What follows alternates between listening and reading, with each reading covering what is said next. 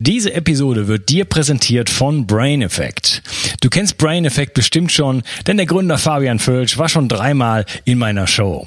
Hör mal rein in seine Episoden zum Thema kognitive Leistungsfähigkeit, Nootropics und CBD.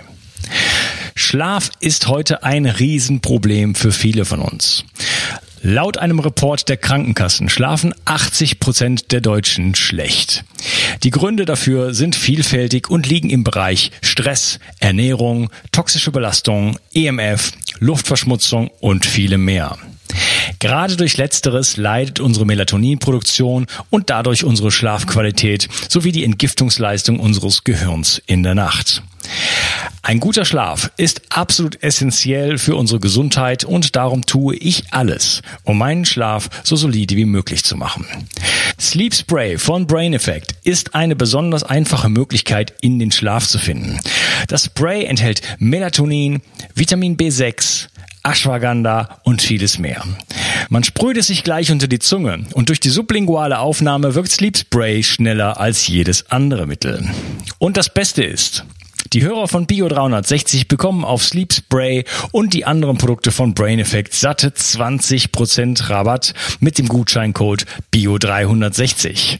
Folge dem Link in der Beschreibung oder in den Show Notes und du tust nicht nur dir etwas Gutes, sondern unterstützt auch noch diesen Podcast und hilfst damit, dass es ihn auch in Zukunft noch geben wird. Bio 360.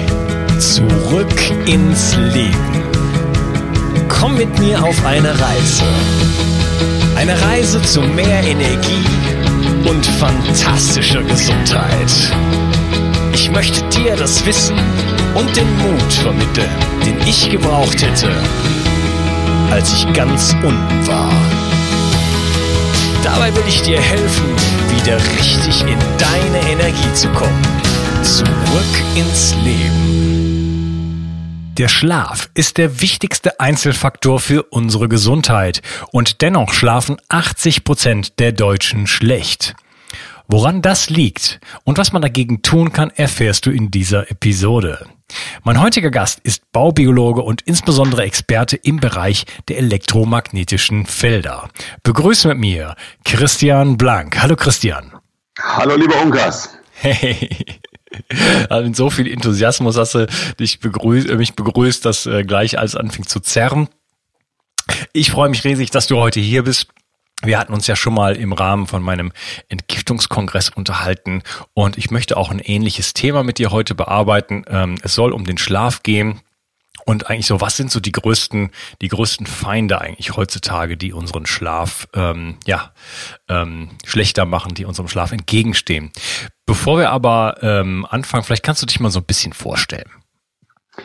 Ja, gerne. Ich bin Christian Blank, bin äh, 42 Jahre alt und baubiologischer Messtechniker beziehungsweise Innenraumanalytiker und beschäftige mich eben mit dem äh, Thema der Baubiologie beziehungsweise dem Erfassen von biologisch relevanten Innenraumeinflüssen, zum Beispiel ähm, Innenraumeinflüsse, die eben auf den Schlaf eine Auswirkung haben, eine negative Auswirkung haben.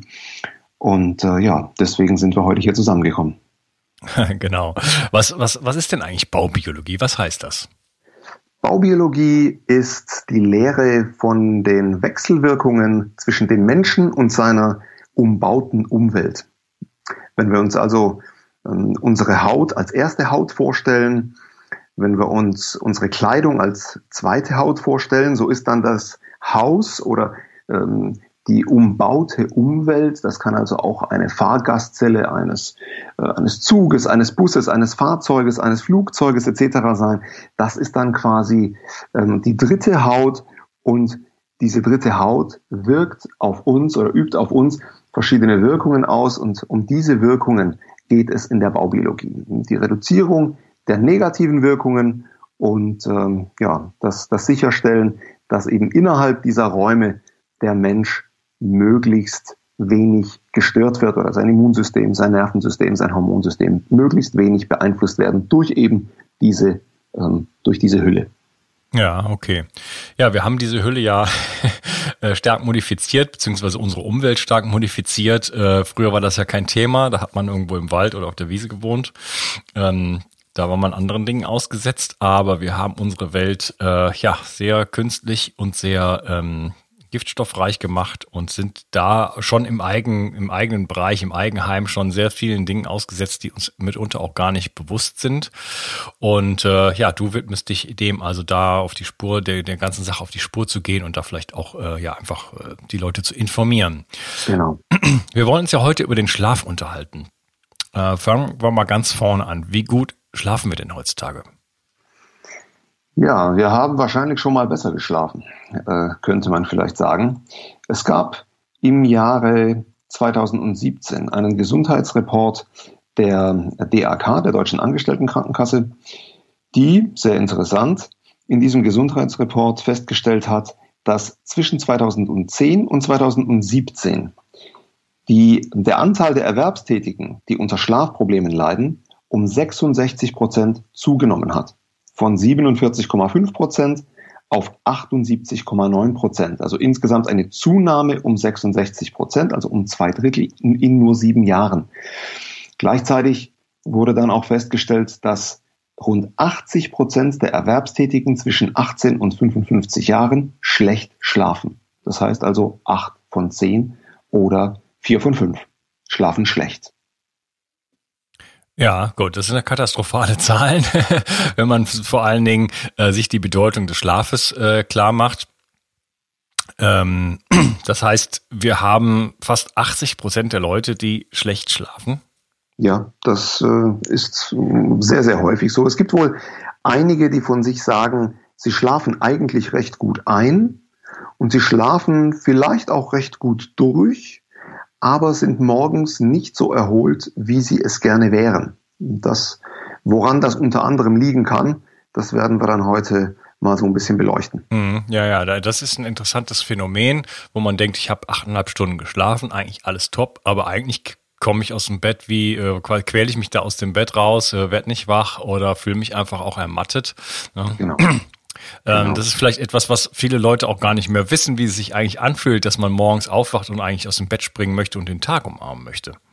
Richtig. Aber ganz typisch ist es, ähm, dass Menschen, wenn sie woanders schlafen, auf einmal ein bisschen anders schlafen. Also es, man kennt das Phänomen, dass die ersten ein, zwei Nächte an einem neuen Ort äh, ein bisschen anders sind. Es ist natürlich eine andere Umgebung, ein anderes Bett, ähm, andere Geräuschkulisse, aber ähm, möglicherweise eben auch ähm, andere physikalische Einflüsse, die dann direkt auf uns wirken.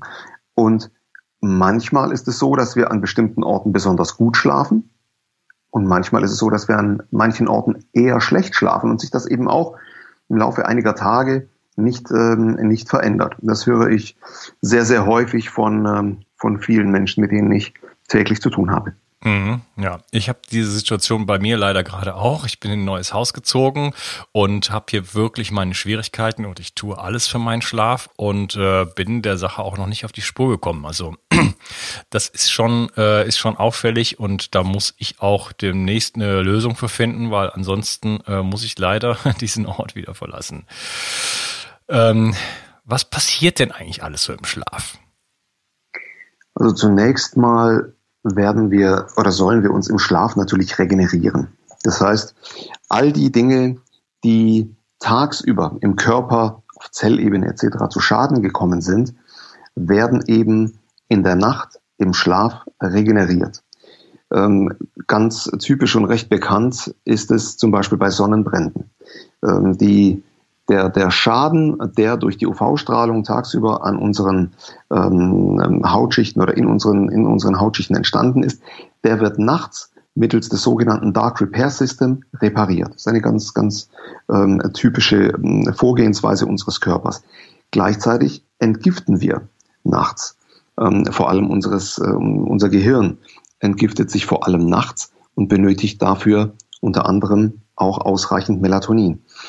Ähm, die, die physikalische Entspannung ist das eine, dann die psychische Entspannung oder die, die Bearbeitung von tagsüber äh, ja, durchgemachten Erlebnissen äh, ist äh, dann das andere.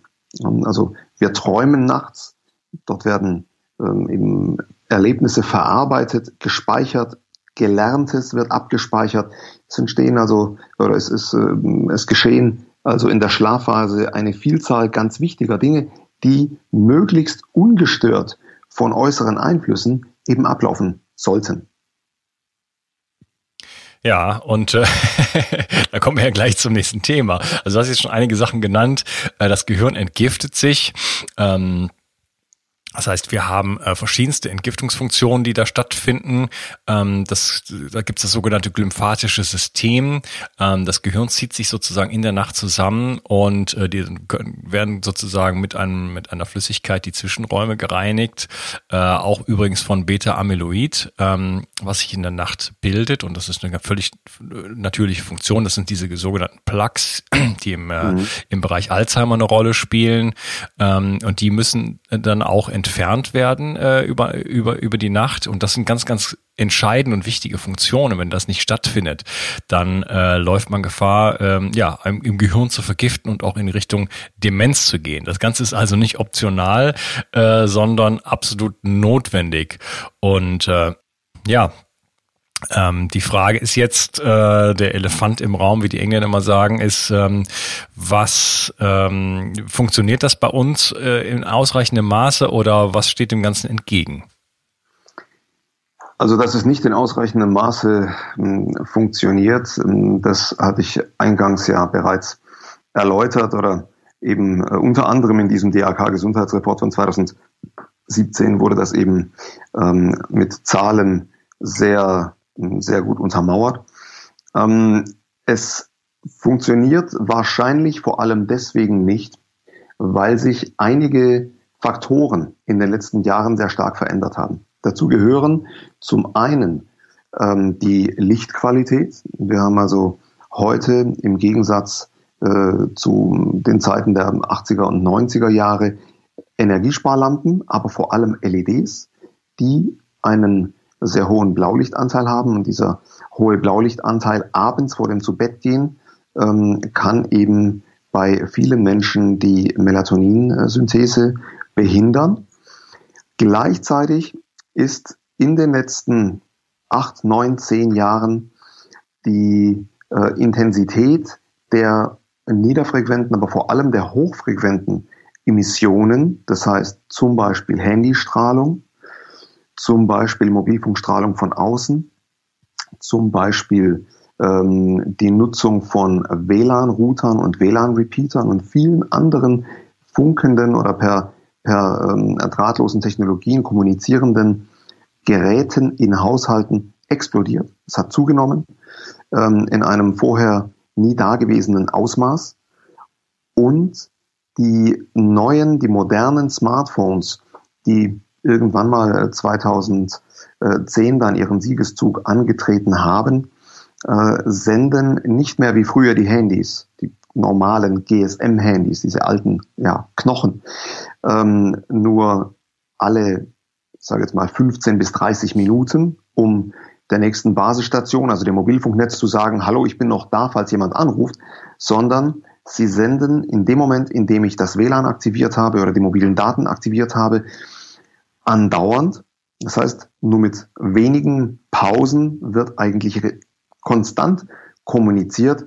Ähm, es werden dauernd Daten in das äh, Internet hochgeladen oder aus dem Internet heruntergeladen. Es gibt Aktualisierungsvorgänge, es gibt Synchronisationsvorgänge, ähm, eingehende Nachrichten, Push-Mitteilungen etc., so dass, wie es in normalen Schlafzimmern heute äh, aussieht, wenn das Smartphone in der Nähe des Bettes liegt oder sogar im Bett oder auf dem Nachttisch, dass dann eben Strahlungsintensitäten erreicht werden, die sehr, sehr hoch sind und in den Bereich von mehreren hunderttausend Mikrowatt pro Quadratmeter gehen können. Ja, gut, also dann äh, sein Smartphone nachts auszuschalten, es ist vielleicht nicht, äh, ist vielleicht nicht allgemein bekannt, aber das ist, ich habe schon mein allererstes Telefon, das war das Nokia 5110, mhm. Äh, das habe ich schon immer ausgeschaltet. Also das war mir intuitiv klar, dass ich das nicht anlassen möchte. Und dann haben viele Leute gesagt, ja, aber man braucht das doch als Wecker und so weiter. Und das ging damals schon mit diesem Telefon, schon mit dem allerersten, konnte man es komplett ausstellen und es hat sich dann alleine aufgeweckt. Also genau. äh, bitte keine direkten Strahlung Strahlungsquellen auch noch neben das Bett irgendwie legen. Das ist ja, das wäre der Irrsinn. Aber wahrscheinlich ist doch eher äh, Praxis weltweit so gesehen, dass wahrscheinlich Jugendliche sogar ihr Handy unter das Kopfkissen legen, oder?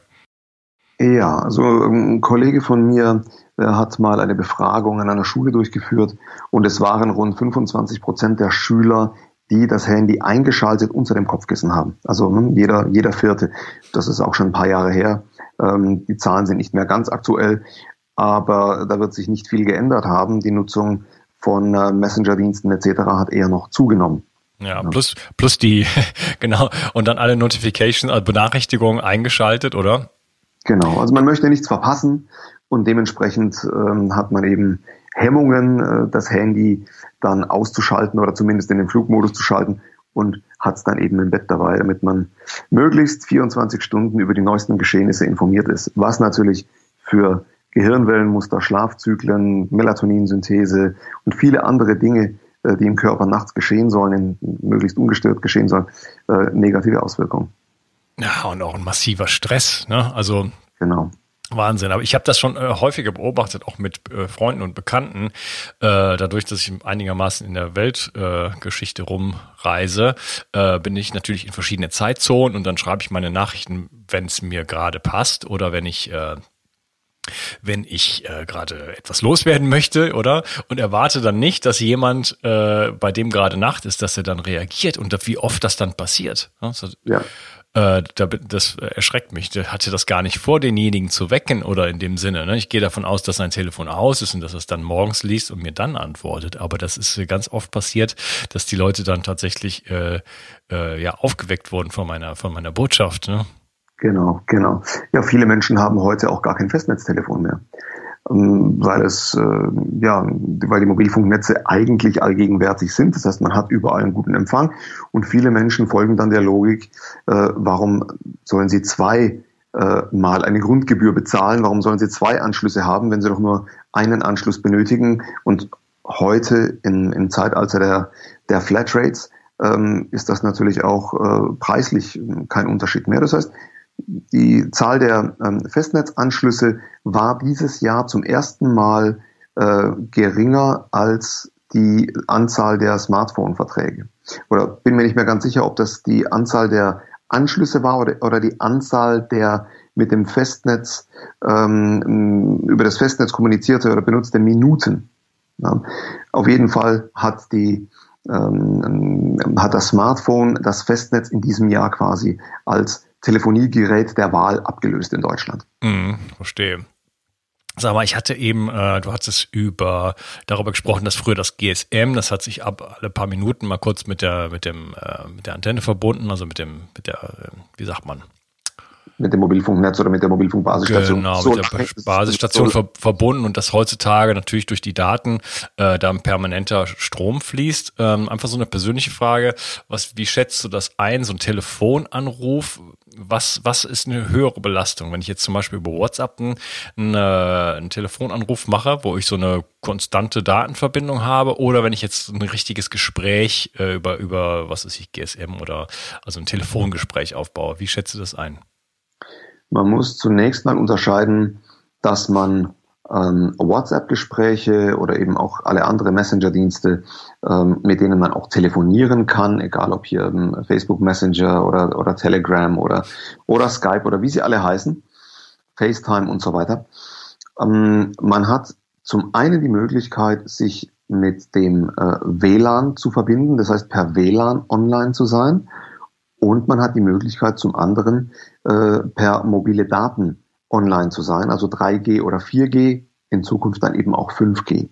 Das sind zwei verschiedene äh, Wege, um sein Smartphone online zu bekommen oder Verbindung mit dem Internet zu haben. Die Strahlungsintensität des Handys im WLAN-Modus ist geringer als die Strahlungsintensität des Handys im 3G oder 4G Modus. Das ist also der erste, äh, die erste Differenzierung, die wir da machen müssen. Denn das, äh, das Handy bzw. das Smartphone muss im WLAN-Modus lediglich eine recht kurze Reichweite oder eine recht, eine recht kurze Distanz überbrücken bis zum nächsten WLAN-Router, der ja im Normalfall nicht weiter entfernt ist, als ich sage mal zwischen 5 und 15 Meter im Regelfall in, in normalen Häusern oder Wohnungen. Während es beim ähm, 3G, 4G-Netz ja so ist, dass man die nächste Basisstation im Regelfall nicht in 5 oder 10 oder 15 Metern Entfernung hat, zum Glück, sondern die dann eben in einigen hundert Metern Entfernung. Ja, das, das, das, kommt dann bald. ja, das, das wird sich dann herausstellen, genau. Ähm, und dementsprechend auch die Sendeleistung deutlich höher sein muss, weil auch oftmals mehr Baumasse dann äh, dazwischen ist. Das heißt, die Sendeleistung ist immer im, im, ähm, im Bereich der mobilen Datenverbindungen höher als im Bereich der WLAN-Verbindungen. Mhm. Dennoch ist die WLAN-Verbindung nicht unkritisch zu sehen oder unschädlich zu sehen, ähm, sie hat ihre biologische Wirkung aufgrund der Nähe. Das heißt, ich bin ja dennoch sehr, sehr nahe an meinem Smartphone. Und wenn ich mir das ans Ohr halte, dann habe ich äh, natürlich äh, ebenfalls ähm, sehr, sehr hohe ähm, Strahlungsleistungen beziehungsweise Leistungsflussdichten, Strahlungsintensitäten.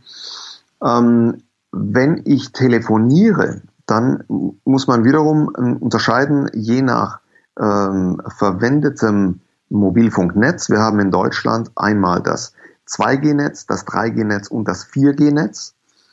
Langfristig wird das 3G-Netz dann wahrscheinlich äh, im größten Teil von Deutschland abgeschaltet. Ähm, es wird dann ähm, das 5G-Netz hinzukommen.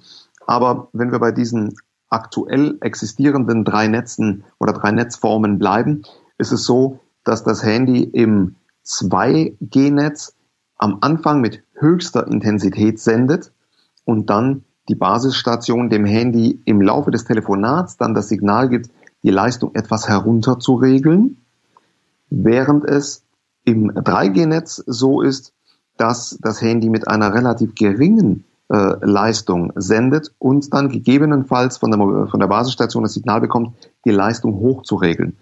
Insgesamt ist ähm, ein Telefonieren mit 3G strahlungsärmer, wenn man ähm, ja, diesen, diesen Terminus verwenden möchte, weil wirklich strahlungsarm ist es natürlich nicht. Aber es ist strahlungsärmer, es hat eine geringere Sendeleistung im 3G-Netz als im 2G-Netz ja, im, im Durchschnitt. Okay, spannend. Und ja. da, da, ist natürlich auch wichtig, also je schlechter mein Empfang ist, ja, also je weniger äh, Balken ich auf dem äh, Telefon sehe, desto höher muss mein Telefon seine Leistung regeln. Genau, ja. so ist das. Und wie gesagt, der Impuls oder das Signal geht von der Basisstation aus. Die Basisstation sagt quasi unseren Smartphones, wie kräftig sie senden sollen. Weswegen möglicherweise auch das Verwenden von ähm, Strahlenschutztaschen ja, ähm, ja, durchaus differenziert zu sehen ist. Das kann eine Verbesserung bringen, kann aber durchaus auch die, die, äh, die Verbindungsqualität etwas, etwas herabsetzen und dann dementsprechend äh, das Handy dazu veranlassen, kräftiger zu senden. Ja, ich habe selber so eine Tasche, äh, da ist aber die ist nur auf der einen Seite geschirmt, sozusagen die mhm. am Körper liegende Seite. Also ich ehrlich gesagt, so mein Smartphone ist die allermeiste Zeit aus, wenn's, wenn ich es am Mann trage. Aber äh, beruflich war mir das nicht immer möglich und da ist so eine Tasche dann, naja, äh, schon eine Möglichkeit, sowas zu machen. Die ist auf der einen Seite dann geschützt und auf der anderen Seite nicht, denn äh, ich will natürlich auch erreichbar sein dann. Genau, also die, ich sage es mal ganz ganz äh, vereinfacht ist es natürlich so, wenn eine eine solche reflektierende Schicht zwischen dem Smartphone und dem Sender ist, dann wird sie die Strahlungsintensität des Handys eher heraufsetzen und nicht herabsetzen. Genau. Hm. Und wenn man dann sich um, um 180 Grad dreht, ähm, dann hat sie ähm, eben eine, eine strahlungsmindernde Funktion. Nur weiß man im Regelfall natürlich nicht, mit welchem äh, Mobilfunkmasten, ähm, das heißt mit welcher Basisstation das Smartphone momentan verbunden ist. Man äh, schaut ja vor dem vor dem Anruf jetzt nicht erstmal rechts und links äh, und schaut, wo ist der nächste, wie, wie drehe ich, wie stelle ich mich am besten hin. Insofern ist eben die, ähm, ja, der, der Nutzen ist ähm, ein bisschen, ein bisschen fragwürdig. Mhm, ja, verstehe, okay. Ja, ähm, Unser Thema ist ja der Schlaf. Was passiert denn jetzt eigentlich genau im Schlaf, wenn ich elektromagnetischen Feldern ausgesetzt bin? Oder, oder sagen wir mal so, was ist denn für dich äh, in, als Baubiologe, was ist denn so der, der, der Hauptfaktor? Ist das, sind das die elektromagnetischen Felder oder sind das Pilze oder ist das Schimmel oder ist, sind das, sind das äh, Ausdünstungen von, von, von Matratzen oder, oder Formaldehyd oder Teppiche? Äh, was, was ist so, was ist so die Top 5? So erfahrungsgemäß, wenn es um das Thema Schlafstörungen geht, sind EMF weit im Vordergrund. Ähm, die, die mikrobiologischen Faktoren sind sehr häufig dann eben mit, äh, ja, ich sage jetzt mal allergischen Reaktionen beziehungsweise mit mit Schleimhautbeschwerden ähm, in Verbindung zu bringen, während die ähm, ähm die, die, die chemischen ähm, Umwelteinflüsse ähm, recht häufig Beschwerden aus dem neurologischen Formenkreis nach sich ziehen. Das heißt also Schwindel, Benommenheit, Kopfschmerzen und dergleichen. Ja, oder Missempfindungen in den Gliedmaßen.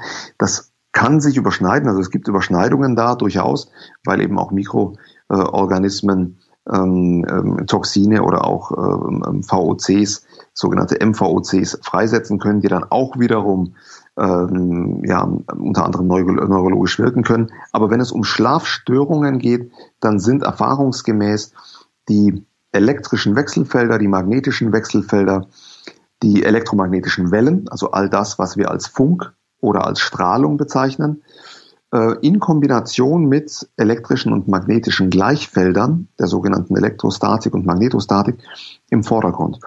Die größten Erfolge ähm, habe ich bei meinen Kunden, wenn diese Faktoren herabgesetzt werden, so weit wie es im individuellen Fall eben möglich ist.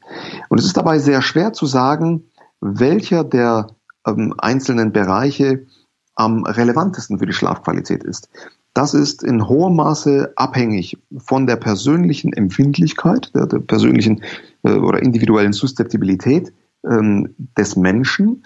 Der eine reagiert äh, vor allem auf elektrische Wechselfelder, der andere reagiert eher auf WLAN-Strahlung, der andere reagiert auf WLAN-Strahlung fast gar nicht und ist dafür sehr sensibel im Bereich der Mobilfunkstrahlung. Andere reagieren auf alles. Da gibt es also keine äh, generelle Aussage, die man treffen kann.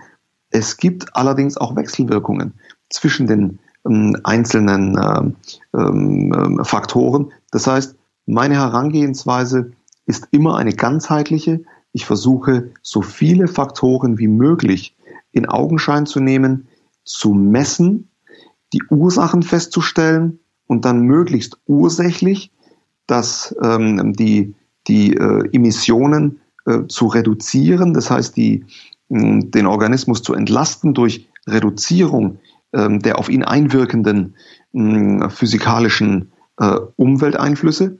Wenn das nicht ursächlich durch Abschalten etc. veränderbar ist, dann bleibt immer noch die Möglichkeit eines vergrößerten Abstandes. Wenn das nicht möglich ist, gibt es äh, verschiedene physikalische Maßnahmen, wie zum Beispiel ähm, Abschirmmaßnahmen, die man dann durchführen kann, um ähm, dann dort eben die die Schlafqualität oder die, die, äh, ich sage jetzt mal zumindest die, eine hohe Wahrscheinlichkeit für eine Verbesserung der Schlafqualität dann zu erreichen.